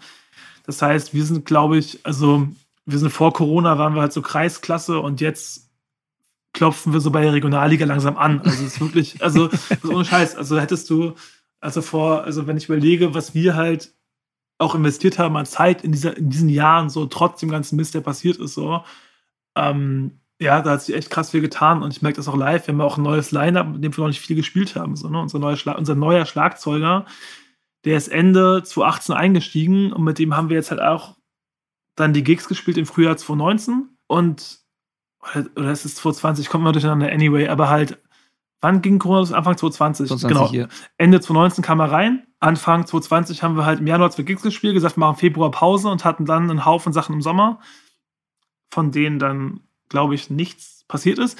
Aber ähm, dementsprechend haben wir mit dem unseren neuen Bassisten auch erst eine Handvoll Gigs gespielt. So, ne? Das ist halt, ähm, auch da sind wir quasi noch in einem, in einem Findungsprozess, der aber, also, die sind wahnsinnig cool und ähm, das läuft auch gut, aber das sind auch Sachen, für uns ist es quasi wirklich ein krasser Neustart. Also, weil wir jetzt wirklich mit einem relativ neuen Paket an den Start gehen, so. Ähm, wenn auch immer, also wann auch immer das dann passiert, konkret. Ja. Ja, ja. Ja, spannend. Ich frage deswegen, weil ich finde, dass ich habe ja nur die Single gehört, nicht das Album, mhm. aber ich finde, dass die Single nämlich sensationell klingt. Und ähm, dich deswegen hat es mich interessiert, wer das, weil das klang ja vorher nicht ganz so positiv, was den Produktionsprozess äh, betrifft, aber wer auch immer das gerettet hat, habe ich mir gedacht, hat da einen guten Job gemacht, weil äh, das Endergebnis klingt super, passt perfekt zur, ähm, zum Song und äh, ist, ja, deswegen oder ja, also genau, also Gottes Willen, also ne, also alles, was vor Lime Tree war, ja, ja. Äh, war halt, also ist wie es ist und äh, alle, alle Nerven, die da gefallen sind oder der ganze Stress, den haken wir ab. Aber seit wir da sind, wie gesagt, die machen einen wahnsinnigen Job. Also das ist halt, und da merkt man halt, das ist nicht nur die beiden Menschen im Studio, sondern halt auch Johnny für uns halt, die arbeiten halt wahnsinnig gut zusammen. So, und du merkst halt, also ich habe von Aufnahmeprozessen wirklich überhaupt da bin ich halt wirklich völlig raus so. Aber ich bin halt dann dabei, wenn die halt da zusammen werkeln und du merkst, da passiert total was und es ist eine wunderschöne Dynamik da. Und es ist einfach wahnsinnig, es ist wahnsinnig angenehm da zu sein. Selbst wenn man halt nur einen Tracking-Prozess beobachtet und dann guckt, wie die halt, wie viel Bock die darauf haben. So, und ich glaube, das ist für die auch nochmal so ein Statement, weil das Studio ist halt, also ähm, der Produzent, der da ist, also äh, Sören, ist eher so im Metal-Bereich unterwegs gewesen. Er hat bei Twitter Like Judas hier gespielt in Braunschweig, genau. Ah, ja. mhm. Also auch eine, eine Band, die ich halt ziemlich feiere, aber halt eher ganz an den Sound fahren so.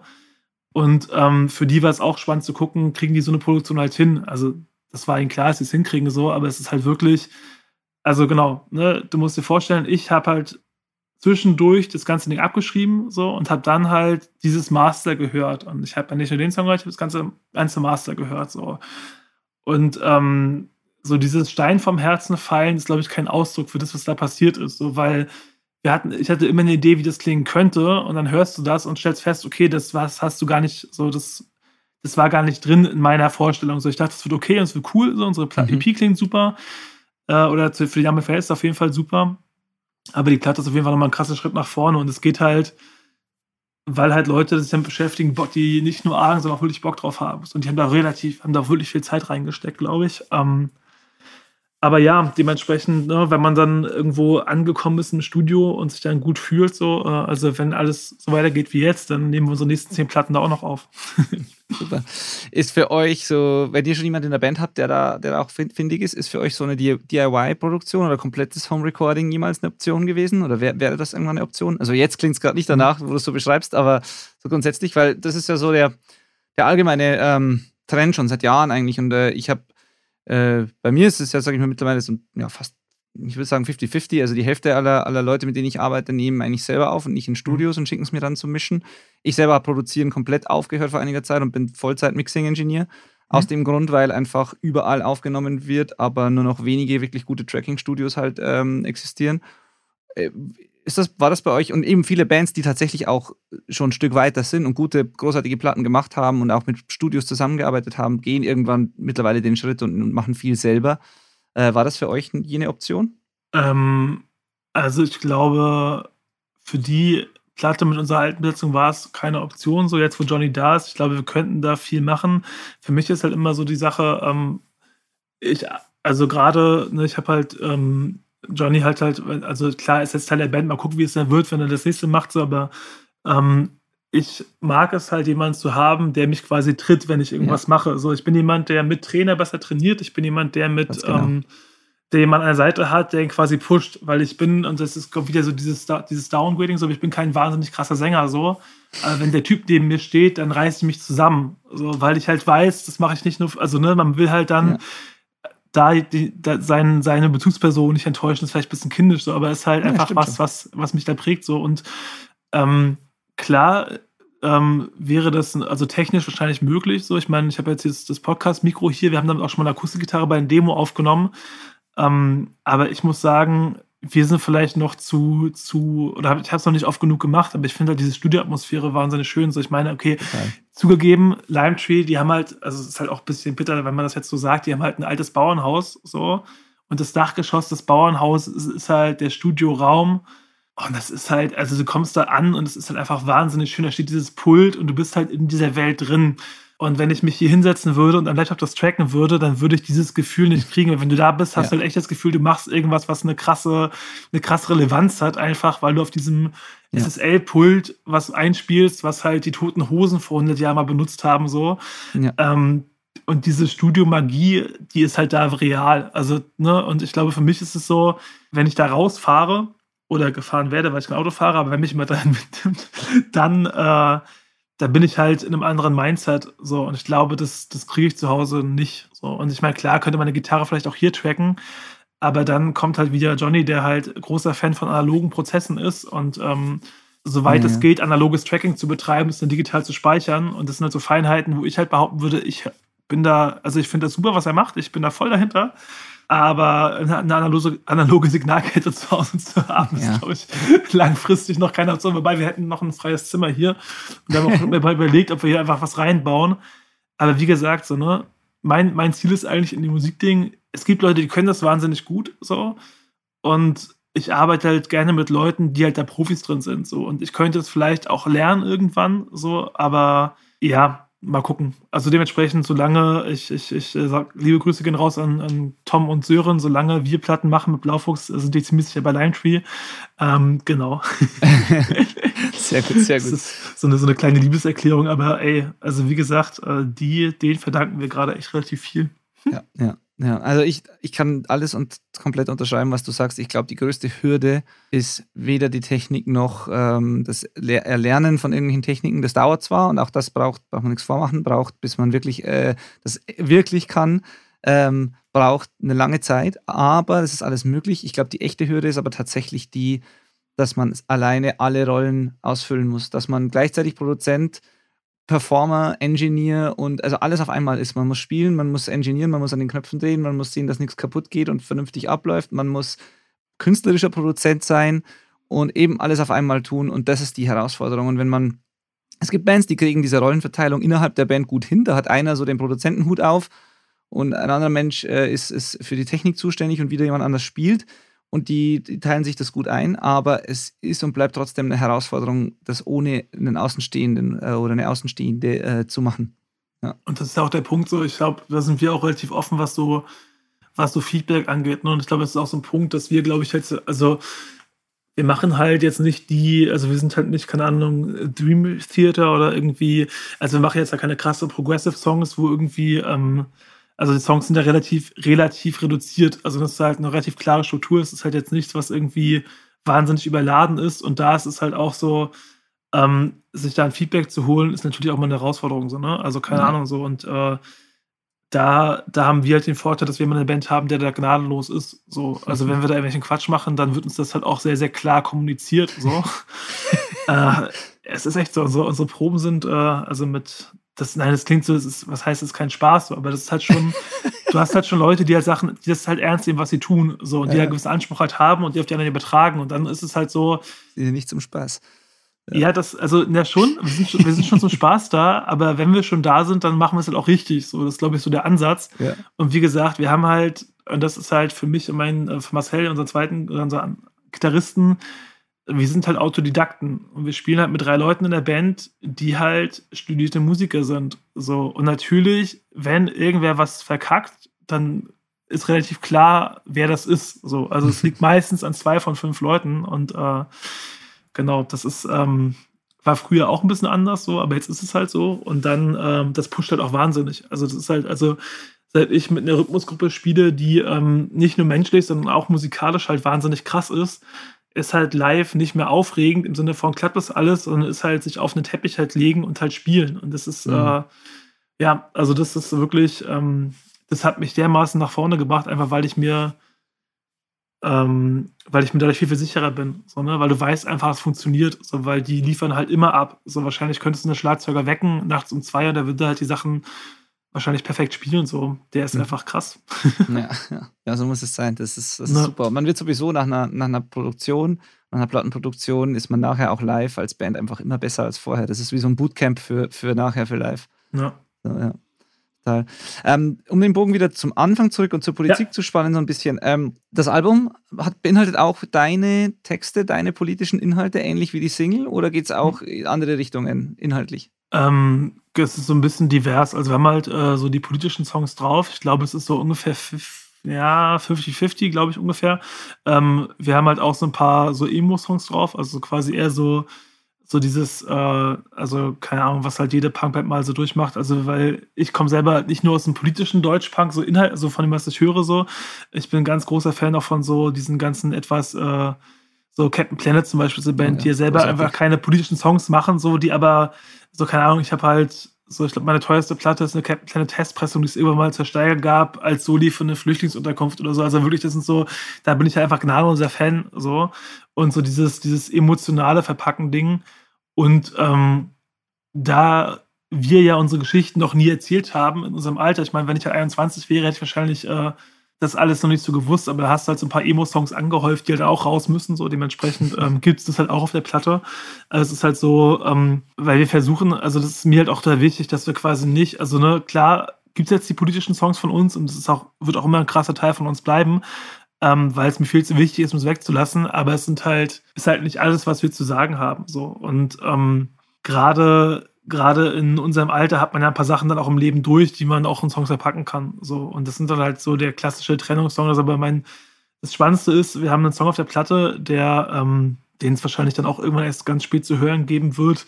Ähm, den habe ich gar nicht über mich geschrieben, sondern eher über so eine Perspektive, so, eine, so, eine, so, eine, so einen Storytelling-Ansatz. Ähm, wenn die Platte aber rauskommen wird, dann ist es eigentlich genau, bildet es mein Leben ab. So, das ist halt ganz spannend, weil in dem Rahmen des, halt des Prozesses hat sich so viel verändert dass quasi die Songs selbst für uns eine andere Bedeutung haben, als sie am Anfang hatten. Und das ist halt, ist halt total spannend, wenn wir das jetzt live spielen. Und ich habe es halt jetzt gemerkt, also so, das ist halt nicht mehr erzählst keine Geschichte mehr, sondern plötzlich ist es halt ein Song, der dich abbildet. So. Und das ist halt das ist schon verrückt. Also das, äh, ähm, genau, ist irgendwie total schön, aber kam irgendwie unerwartet alles. Und jetzt mal gucken, äh, ob sich da noch mehr Leute drin wiederfinden, so, weil äh, ursprünglich, wie gesagt, war das Song nicht über mich. Und ähm, mhm.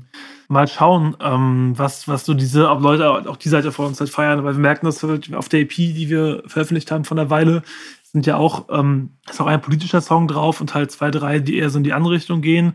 Und ich glaube, der Polit-Song funktioniert einfach am besten, weil das halt was ist, was die Leute halt dann in dem Kontext denen halt wichtig war. Ähm, und da merkt man halt auch, dass es, also es gibt halt, glaube ich, jetzt erstmal keine direkte Szene für so emotional, also mhm. na klar, bei politischen Themen hast du halt Leute, die über den Polit-Kontext kommen, so, und ähm, du hast, glaube ich, genug ähm, traurige Beziehungssongs von äh, irgendwelchen Typen gehört irgendwann. Dementsprechend ist da auch immer alles gesagt, aber noch nicht von jedem. Dementsprechend mal gucken. Das kann sagen. Es ist ja, ja immer der, der, persönliche, individuelle Filter, der das dann ausmacht, weil die, die Themen hat man oft gehört, aber jede Perspektive ist halt nochmal anders und spannend. Genau, so. ja, dann mal gucken. Also, wie gesagt, ich glaube halt, dass, äh, dass uns ganz gut gelingt so und mal schauen. Also, das ich weiß halt, dass die Platte für mich funktioniert so und dass mhm. die in der, dass die auch für ein paar andere Leute, die das gehört haben, funktioniert. Und jetzt müssen wir mal gucken, ob das dann, wenn das Final so ist, auch, also ne, wir reden ja über einen Zeitpunkt, der jetzt wahrscheinlich in einem halben Jahr liegt. Ja. Frühestens, also wenn die Ankündigung kommt, dann ist es halt, dann mal schauen, was dann passiert und was bis dahin auch sich entwickelt. So, also keine Ahnung, wir haben halt Songs der Platte, die, ähm, die wir gedacht hätten, die politisch vor einem Jahr hätten rausgehauen werden müssen aber leider kannst du die heute immer noch raushauen. So, ne? Also, ja. keine Ahnung, hätten wir keine Angst vor einem Jahr gemacht, hätten wir gesessen und ich hätte genauso Anknüpfungspunkte gehabt. So. Ja. Und würden wir es in einem Jahr machen, würde es wahrscheinlich immer noch relevant sein. So. Und das ist ein bisschen das Ding, dass halt manche Themen einfach immer da bleiben. Ähm, ja. Und dass auch unsere Blickwinkel da ähnlich bleiben. So, genau. Ja. ja. das meinte ich am Anfang. Das ist irgendwie, ja, ist schon, schon verrückt auch irgendwie, dass man das, dass sich das nicht in Luft auflöst, sondern dass diese Themen einfach weiter existieren. Äh, ja, keine Ahnung. Wir, wir, hatten mit meiner Band 2005, nee, 2013 auf, unseren, auf unserem Album ähm, so einen Dreiteiler zur, Flücht, zur Flüchtlings-, zur geflüchteten Thematik, äh, den wir damals rauf und runter gespielt haben und, und der halt damals re relevant war. Dann kam 2015, dann war es auf einmal noch relevanter. Und dann haben wir, waren wir mit der Band total inaktiv und haben dann vor eineinhalb oder vor zwei Jahren, kurz, nee, Anfang 2020, mal wieder eine Show gespielt, ähm, nach Ewigkeiten und haben festgestellt, so, das kannst, kannst und musst du immer noch spielen. Traurigerweise. Ähm, ja. ja, das ist verrückt. Ja, ja, äh, klar.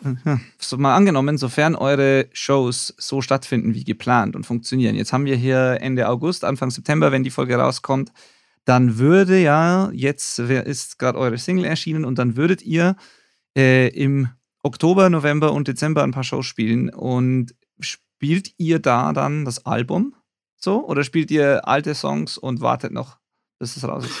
Nö, wir spielen gnadenlos die Songs von der Platte. Also ja. wir, wir, ähm, genau, wir spielen, also das Ding ist halt, das ist, ähm, das, also A, gibt es gar nicht so viele alte Songs, so. Also wir sind da, sind da mhm. sehr, äh, wie sagt man, sehr, nee, sehr ökonomisch, was das angeht. Also wir haben nicht, wir haben nicht unendlich viele Songs, so. Das sind quasi das schön ausgedrückt. Ähm, ähm, ganz, ganz viele von den Albumsongs sind quasi halt Weiterentwicklung von so Songs, die wir früher gespielt haben, so, mhm. die quasi jetzt, äh, sei es musikalisch, sei es textlich, sich entwickelt haben für uns. Ähm, genau, die jetzt sozusagen ein ganz anderes, ganz anderes Setting halt abbilden für uns, aber die quasi, genau, wir spielen das alles. So, also es ist halt kein Geheimnis so. Also wenn wenn irgendwer das gut genug bootlegt und auf Vinyl raushaut, dann hat er uns was voraus. Aber die Wahrscheinlichkeit ist eher gering. Und ähm, genau, also das sind ja die Songs, die uns wichtig sind. So. Und warum sollten wir die jetzt noch ein Jahr liegen lassen? Nur. Also, ja, das ist, ähm, und im Idealfall, also keine Ahnung, wenn eine Platte rauskommt mit Songs, auf die sich Leute dann freuen, ist das umso cooler. So. Ähm, wir haben irgendwann mal ein Gig gespielt, ein Festival, das war 2000 keine Ahnung, 19, 18, irgendwann haben wir so ein lokales Festival irgendwo gespielt und dann haben wir die EP irgendwie auf dem am Merch gehabt und dann kam jemand und fragte, ob der Song, den wir da gespielt haben, da drauf ist. Und wir waren so, ne. Und dann war so, ja, dann kaufe ich die nicht. Und ich war so, okay, dann, äh, dann musst du noch ein bisschen warten. So, der kommt bestimmt irgendwann mal raus. Aber ähm, ja, keine Ahnung. Ja. Also wir müssen ja, wir müssen ja irgendwas live spielen, ne? Ja, ja, klar, ja, eben. Und ich mag die Songs einfach so und das ist krass. Ne? Das ist halt so ein bisschen, dass ich weiß, wie das dir geht und deine, deiner Band so, aber wenn man so lange in so einem Prozess ist und das quasi in so einer technischen Sicht halt sieht, wie schön das war. Ich, normalerweise hätten wir ja regelmäßig geprobt, ging ja alles nicht und regelmäßig gespielt, aber mhm. jetzt so dieses wieder rausgehen vor Menschen, das Spielen, was da entsteht, also ne, dieses ganze, diese ganze Dynamik auf der Bühne, dieses ganze Setting, ähm, dass das ja das, um sich das dreht. Und das war irgendwie in den letzten Monaten fast so leicht zu vergessen, ne? weil es irgendwie so eine super technische, super zahnorientierte, super ähm, in die Ferne gerichtete Perspektive halt war. Und dann gehst du halt hier auf eine Bühne und spielst halt vor Leuten, die super nass und durchgefroren sind, die dann tanzen und Spaß haben und merkst, okay, krass, das ist es ja eigentlich. So. Und dafür machst du das ja. So. Und äh, du ja. machst die Platte ja, damit am nächsten Mal 100 Leute mehr stehen. So. Und äh, ja, ja, ja, ja. total, total. Also und das, das, ohne das geht es einfach nicht. Also ich glaube, das hat auch Corona gezeigt, auch wenn es gute, ähm, spannende alternative Konzepte gegeben hat und die Leute sich was überlegt haben und das Beste aus dieser Zeit gemacht haben. Man, manche Bands besser, manche schlechter, aber es gab ja durchaus trotzdem spannende Dinge in dieser Zeit, die rausgekommen sind. Aber es, es ist ohne das ganz ohne das Live-Ding, egal wie man es dreht und wendet, einfach nicht dasselbe. Das ist nicht dieselbe Energie und Emotion und das, das ist einfach nicht nicht komplett, nicht vollständig. Deswegen, äh, ja, total. Da freut sich, glaube ich, jeder drauf und ähm, das muss unbedingt, das gehört unbedingt dazu. Und ich denke gerade jetzt wie an eurer Stelle, wenn man sich über das Album schon so freut und die Songs so feiert und die äh, das Ding selber schon in der Hand hat und dann darauf wartet, dass es in einem halben Jahr irgendwann rauskommt, dann, dann gibt es ja nichts Schöneres, als das jetzt auf eine Bühne zu bringen in der Zwischenzeit und sich in ja, die, sich einfach mit den Songs weiterhin zu beschäftigen und zu sehen, wie die Leute darauf reagieren. Ähm, ja, unbedingt. Hm. Kann, man, kann man sich vorstellen. Äh, wenn ihr jetzt Blaufuchs sehen wollt, dann könnt ihr das, also immer vorausgesetzt, die Shows finden so statt. Äh, wenn, wenn du da die Folge jetzt hörst im Jahr 2022, dann ist es schon rum. Wenn du jetzt recht zeitnah hörst äh, und willst die, die Band sehen und die Shows finden statt, dann kannst du das und zwar im Oktober am 1.10. in Einbeck, am 2.10. in Magdeburg, äh, Im November, am 12. November in Hannover, 27.11. in Peine, am 3.12. in Hildesheim und am 18.12. in Stuttgart. Genau. Ja. Genau, Stuttgart ist verschoben aus dem letzten Jahr. Ach ja. Und, äh, äh, mal gucken. Aber das Ding ist, ne, also für uns, ey, ich hoffe, dass diese Show stattfinden. So, ich, ähm, einfach weil ich mich da wahnsinnig darauf freue, so wieder zu spielen.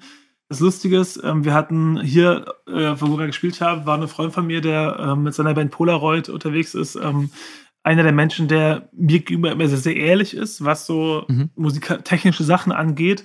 Und er meinte halt, es ist krass, dass jedes Mal, wenn er uns sieht, sind wir besser als wir mal davor. So dementsprechend, also vielleicht. also das heißt, mal, sollen alle jetzt nach Stuttgart fahren im Dezember dann? Genau, mal, mal, gucken, mal gucken, wann das halt aufhört. Also mal gucken, wann der Punkt erreicht ist, wo wir nicht ja. mehr besser werden. Aber aktuell ist offensichtlich nur Luft nach oben gewesen. ähm, nee, genau. Also dementsprechend, ähm, ja, ich glaube, dass äh, ey, es wäre wahnsinnig schön, dass alles passiert. So. Und wie gesagt, aber ganz ehrlich, wenn es halt nicht geht, aus Grund, mhm. auf Gründen Gesundheitsschutz etc., dann sind wir jetzt auch nicht die, die dann das große Heulen anfangen. So, also klar, es ist halt was, was uns wahnsinnig Spaß macht, aber ich glaube, dass, äh, dass wir da auch dann, ähm, wenn es halt nicht geht, das halt auch dann hinnehmen, so dann halt quasi gucken. Wir haben jetzt wir haben halt diesen ganzen Streaming-Kram auch gemacht, wir haben das versucht so und wir haben auch Konzerte im Sitzen, vor sitzenden Leuten gespielt. Das geht ja auch alles irgendwie.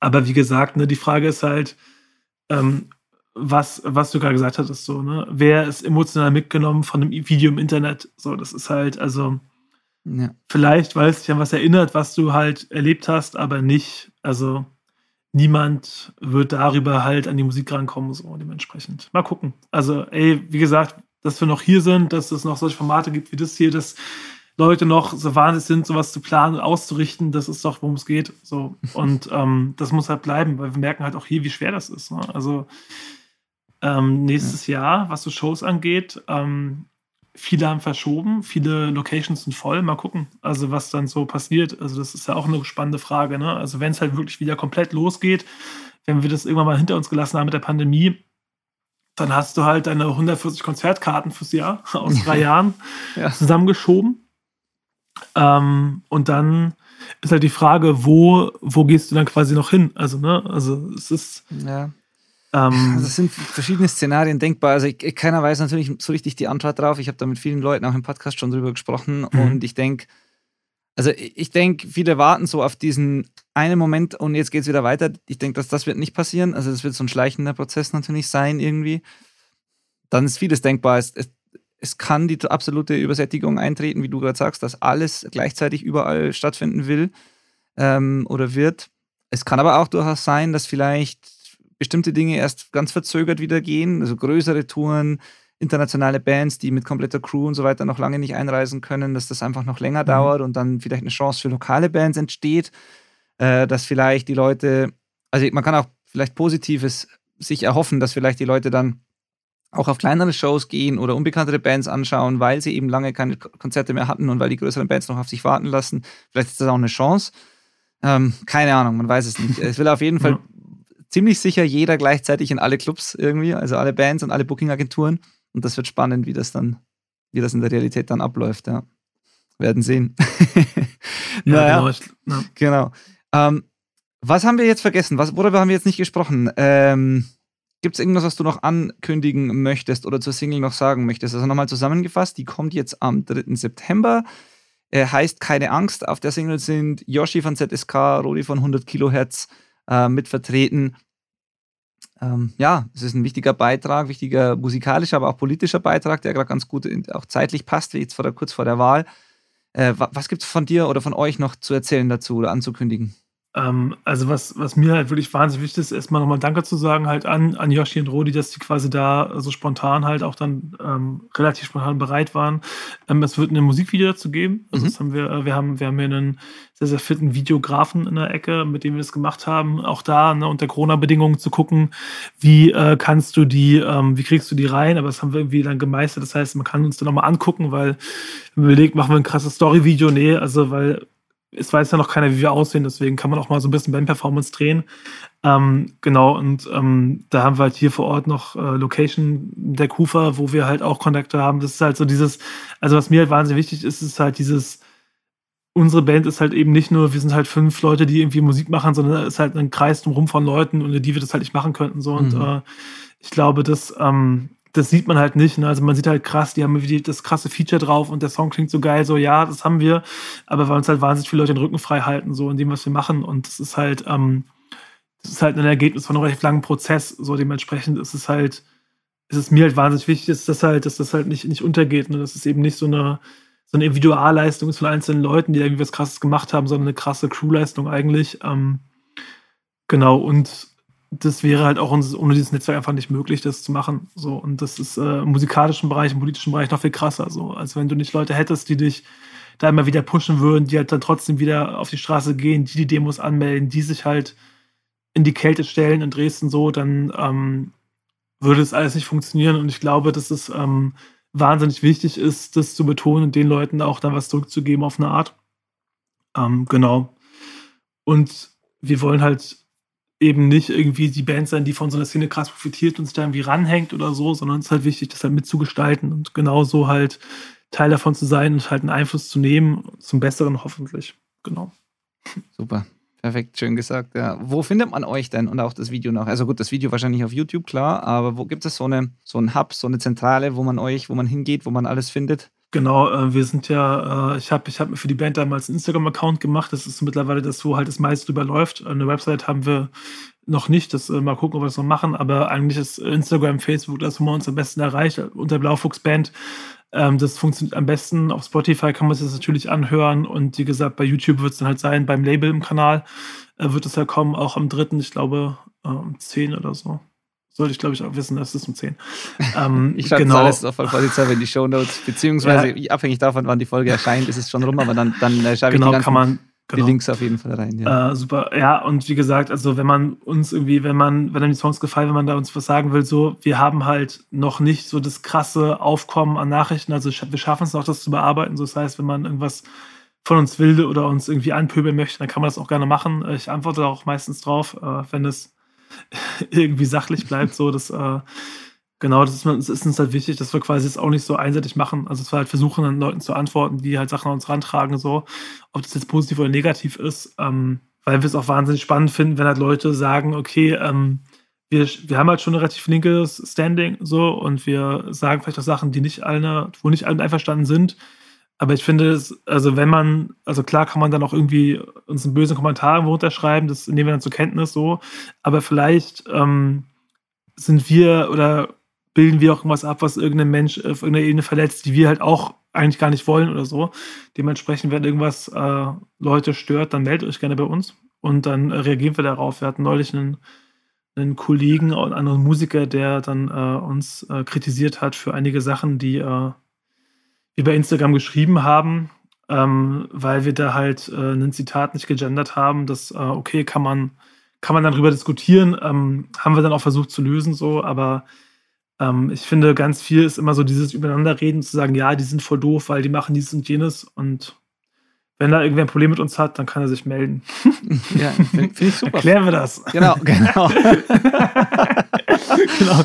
So. Ja. Äh, hinter der Tonhalle, aber ohne Treten. Ja, genau. Ja, aber das ist, doch, das ist doch super. Das ist die beste. Ja, vor allem, das ist was, was viele Leute ohnehin wieder neu lernen müssen, glaube ich. Äh, nicht nur YouTube-Kommentar schreiben und sich dann verpissen, sondern einfach vielleicht mal eine Nachricht schreiben und auch auf eine Antwort warten und dann eine Konversation haben zu dem Thema. Aber da vielleicht auch so abschließend so, wir haben äh, hier in Hildesheim äh, ist ja das äh, Mera Festival, was so das große Gothic Festival ist, was jetzt ja. auch ausgefallen ist. Und da haben wir mit kein Bock auf Nazis halt einen Stand gemacht, zum ersten Mal seit, äh, also gab es glaube ich vorher noch nie auf dem Festival.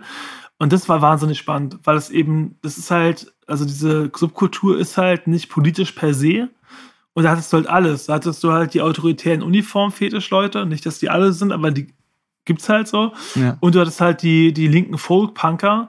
Und es war wahnsinnig spannend, weil ich habe, glaube ich, selten mit so vielen Leuten gesprochen, die nicht, die das nicht cool fanden. So, weil auf einer Antifa-Demo wird man selten angesprochen von mhm. Leuten, die wirklich mit einem diskutieren wollen. Ja. Aber da wird, war man schon exponiert und da gab es ja wirklich viele Leute, die dann Redebedarf hatten. So.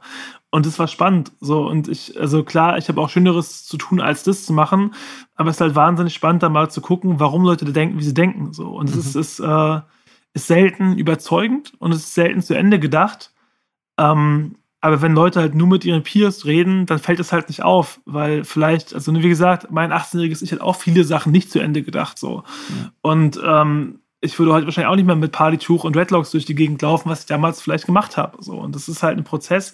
Und die Frage ist halt immer, wie viel Kraft gibt man da rein, mit wem setzt man sich auseinander? Und ich glaube, erstmal sollte man sich mit den Leuten, die berechtigtes Interesse haben, beschäftigen, so.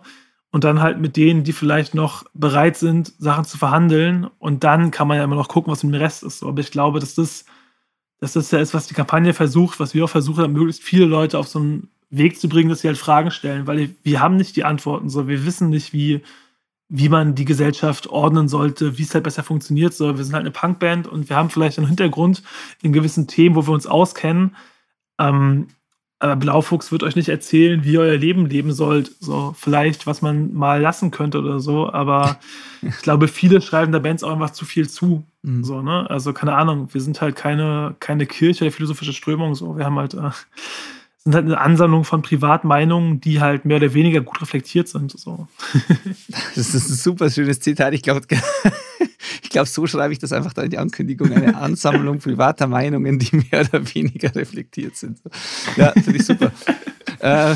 ja, ho hoffentlich, hoffentlich mehr so. Aber ey, ganz im Ernst, so, das ist halt so eine, ich finde es wahnsinnig spannend. Du hast mittlerweile hast du so, so Debatten, auch online ja auch viele, die halt in Details gehen. So, wo ich früher gedacht hätte, das ist halt ein krasses Luxusproblem, aber dann mhm. anerkennen muss, das ist für manche Leute wahnsinnig relevant. So, ne? Und dass ich das nicht als Problem sehe, sagt vielleicht mehr über mich aus, als über die Leute, die das problematisieren. Und das ist halt, finde ich, mhm. wahnsinnig spannend. Und das ist halt so eine Herangehensweise, die, die man, glaube ich, lernen muss. So, weil natürlich kann man, könnte man behaupten, dass in meiner Heimatstadt ein Straßen war Rassismus kein Problem, als ich groß geworden bin. Warum? Weil es an unseren Gymnasien vielleicht zwei nicht weiße Kinder gab. Also mhm. natürlich ist Rassismus dann kein großes Problem, weil es einfach nicht, nicht zu Situationen kommt im Alltag, so dass es als Problem gesehen werden kann. Und dann ist ja die Frage, ne, was ist da der Hintergrund? Und dementsprechend, keine Ahnung, vielleicht machen wir auch gerade irgendwas wahnsinnig falsch, was uns dann rückgespiegelt wird von jemandem, der das so empfindet. Und das kann ich halt nicht immer. Ja, absolut. Ne, also man kann es ja nur versuchen zu reflektieren, aber dann äh, und dann anders machen. Genau. Dementsprechend ähm, würde ich uns nicht anmaßen, dass wir immer alles perfekt machen. ja, absolut, absolut. Super. Äh, ich glaube, Mirko hat sich jetzt wahrscheinlich so auf seine To-Do-Liste geschrieben, Blaufuchs an, daran erinnern, Website zu bauen oder so. Ach, ja, ist halt die, nee, bei Mirko ist ja die Frage, ob er das halt auch als relevant erachtet. Ich glaube, Mirko hat da sehr klare Vorstellungen, was wichtig ja, ist und ja. was nicht. Und ich glaube, ganz ehrlich, bei unserer Zielgruppe, also die, unsere Zielgruppe ist ja, glaube ich, tendenziell mit der Mucke, die wir machen, eher so ein bisschen jünger als wir. Also, mhm. oder halt bis zu. Und da ist halt die Frage, ist das ein Format, was die nutzen? Das merke ich halt auch in den Musikvideos so. Ich liebe einen Haufen Bands, so. Aber die Musikvideos gucke ich fast nur von Leuten aus meinem eigenen Umfeld, wo ich weiß, wer sie gemacht hat. Ja. So, ne? Also ich habe Platten, die ich täglich teilweise oder nahezu wöchentlich einmal auflege. Und ich weiß, es gibt Videos dazu, ich habe die nie gesehen, was ein Medium ist, was man nicht mehr so, was nicht mehr so funktioniert, einfach auch für mich nicht. Und ich bin ja noch mit Viva 2 groß geworden und halt mit Slipknot-Video gucken und dann sich da freuen, dass es kommt und so. Ja. Wenn man das nicht hat, also wenn man heute 16 ist, dann fragt man sich wahrscheinlich, warum machen die das so? Also warum hauen die drei Performance-Video auf YouTube so? Das guckt doch eh keiner. So, mal gucken. Dementsprechend, äh, vielleicht machen wir auch nie eine Website, weil das äh, zu 2010 ist. Aber es kommt immer darauf an, was man da, wo, wofür man die Website nutzt und so. Aber das ist, das ist jetzt ein Fass. Wenn wir das jetzt aufmachen, dann wir noch mal eine Stunde drüber, genau. Podcast über, über Band-Websites, genau. Ja, ja, genau, genau. Ähm, Okay, super. äh, ich packe alles, was wir jetzt gesagt haben, nochmal in viel sortierterer, ähm, leichter zu äh, begreifender Form in unsere Show Notes, sodass ihr hier die Showtermine und die Links zu dem Video und zur, äh, zu Instagram und so weiter jederzeit finden könnt. Und ja, dann hoffen wir, dass die Shows so stattfinden, dass ähm, möglichst viele Leute dorthin gehen, dass ihr euch bis Stuttgart weiterhin kontinuierlich äh, so verbessert. und dass die Single entsprechend gut ankommt und äh, ja, und freuen uns dann auf das Album nächstes Jahr. Das klingt doch nach einem Plan. Genau. Ja, ey, äh, dir noch vielen Dank also für deine Zeit. So, ich, äh, ich finde es wahnsinnig äh, spannend, äh, dass Leute mit mir reden. auch in der Ausführlichkeit so. Nee, es ist, äh, ich glaube, das ist total cool, weil es halt, ähm, ich selber ja gewohnt bin, Leute kurz zu interviewen für so Formate. Ja. Und ich finde es gut, mal so ein bisschen ausholen zu können, weil ich äh, mir, wird, äh, mir wurde schon zurückgespielt, dass ich gerne zu lange Ansagen mache. Also in so einem Format darf ich halt so lange reden, wie ich will. Und das äh, schätze, ich, schätze ich sehr. Danke dir. Ja, da, danke dir, dass du dir die Zeit genommen hast. Für mich war es super. Gibt nichts Tolleres als Gäste, die von sich aus erzählen und Spannendes zu berichten haben. Äh, es war ein super, super Gespräch, fand ich. Und äh, ja, ich bleibe dran, ich verfolge das Ganze. Meine eigene Musikwelt wurde auch bereichert äh, durch, durch Blaufuchs und dass ich dich und euch kennenlernen durfte. Deswegen, äh, ja, schöne Sache. Und ich wünsche euch was. Viel Erfolg mit der Single. Danke dir. Bis bald. Bis bald. Ciao.